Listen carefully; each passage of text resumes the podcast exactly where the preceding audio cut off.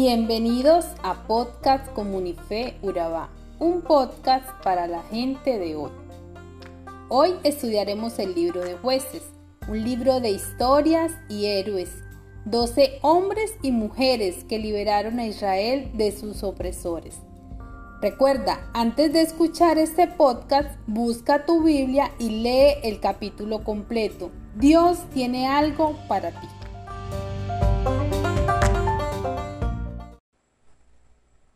Hoy estudiaremos el capítulo 1 del libro de jueces, Conquista incompleta.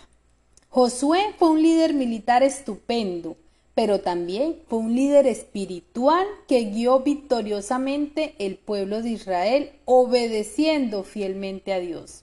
Es muy importante recordar esto porque el libro de jueces inicia precisamente con el pueblo de Israel pidiendo dirección a Dios, pues Josué ya había muerto y ellos no tenían un líder similar que ocupara el lugar de Josué.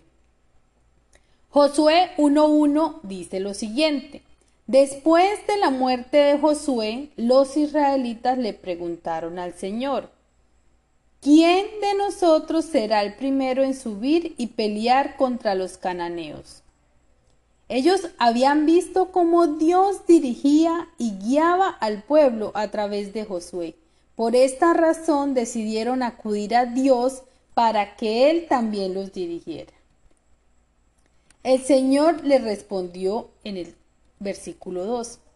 Judá será el primero en subir, puesto que ya le he entregado el país en sus manos.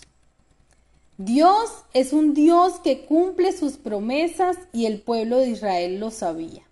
Esto no era cualquier respuesta, era la certeza de una victoria. Dios había prometido a sus antepasados que le entregaría la victoria en cada batalla. Por eso el pueblo de Judá fue a cada territorio a luchar con los que vivían allí desterrarlos y apropiarse de la tierra que Dios les había asignado.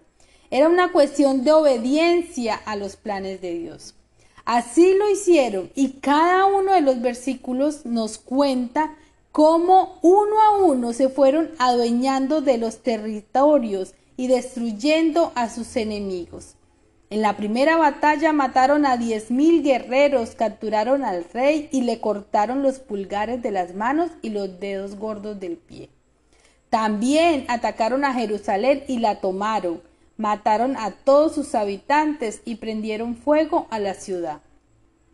Así fueron muchas las victorias obtenidas por la tribu de Judá. Sin embargo, después de tantas victorias, el pueblo de Israel se cansó se debilitó, quitó su mirada de los propósitos de Dios y fue entonces cuando desconfiaron del poder de Dios y no hicieron como Dios les había mandado. En el versículo 19 leemos, el Señor estaba con los hombres de Judá. Estos tomaron posesión de la región montañosa, pero no pudieron expulsar a los que vivían en las llanuras, porque esa gente contaba con carros de hierro. Imagínate, Dios estaba con ellos como lo había estado siempre. Tomaron posesión de la tierra, pero había algo más. Pusieron su mirada en sus fuerzas y vieron que ellos quizás tenían carros de hierro, pero se olvidaron del poder de Dios y de la promesa que le dio a Josué. Muchas veces nosotros, después de tantas batallas y tantas victorias, nos dejamos vencer, vencer por lo que vemos, por aquello que pensamos que nos supera y nos olvidamos del gran poder de Dios y de los propósitos que tienes con nosotros. Y como el pueblo de Judá terminamos conviviendo con aquello que Dios nos mandó a desterrar de nuestra vida, con aquello que se roba nuestra bendición, la bendición que Dios nos dio día como promesa. En los versículos siguientes podemos ver cómo el pueblo de Israel no llevó a cabo su propósito de conquistar por completo la tierra de la promesa y decidieron adaptarse a vivir con los habitantes de Canaán. Esto pasó primero por miedo, porque pensaron que no podían enfrentarse a ellos, porque tenían carros de hierro. Segundo, por comodidad, pues después de fortalecerse, dice la palabra, los dejaron como sus esclavos, pero nunca los expulsaron como se los había mandado Dios. Y tercero, porque se olvidaron de Dios y empezaron a rendir cultos a otros ídolos. Los cananeos tenían un perverso pero atractivo estilo de vida que resultó ser más peligroso que su fuerza militar. Ahora, Dios nos ha llamado con un propósito de conquistar la tierra. No podemos tener temor para enfrentar. El mundo nos va a mostrar que al igual que los cananeos tienen grandes carros de hierro, pero eso no nos puede parar porque nosotros tenemos un poder mayor, más grande y más fuerte que es Dios. También nos va a tratar de engañar mostrándonos que es más fácil acoplarnos al mundo y a los deleites de la carne, que es mejor lo pasajero de esta tierra que lo eterno. Y por último, cuando dejamos que el mundo permee nuestra vida, empezamos a olvidarnos de Dios. E indiscutiblemente vamos reemplazando su lugar en nuestra vida por cosas vanas y pasajeras. Si te has sentido identificado con este tema, si sientes que en ocasiones has perdido el norte y te has acomodado a las cosas del mundo, te invito para que hagamos juntos esta oración. Señor Jesús, hoy reconozco mi debilidad y dependencia de ti. Reconozco que si no vas conmigo no quiero ir a ningún lugar.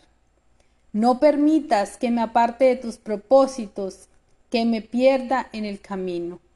Quiero vivir confiado en tus promesas, que el miedo o el temor no me limiten para hacer lo que me has mandado hacer, y que tu fuerza y tu poder sean mi fortaleza.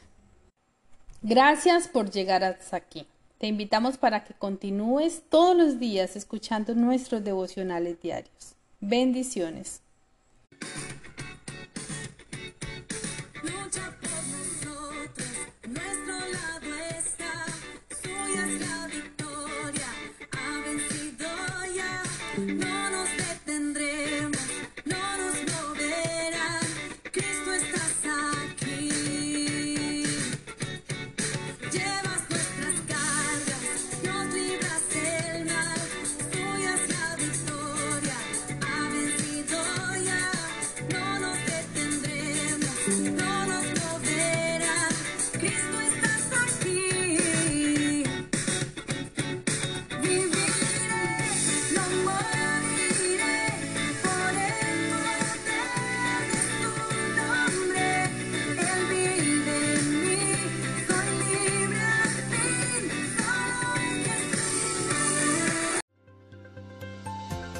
Somos Comunife Urabá, un lugar para la gente de hoy. Síguenos en redes sociales como Comunife Urabá y en la web www.comunifeurabá.com. Allí encontrarás todo un contenido digital reservado de parte de Dios para ti. Nuestras reuniones miércoles 7 y 30 pm, toda una experiencia de oración y domingos 9 y 30 am destacamos la importancia de Dios en nuestra vida al compartir en familia. Te esperamos.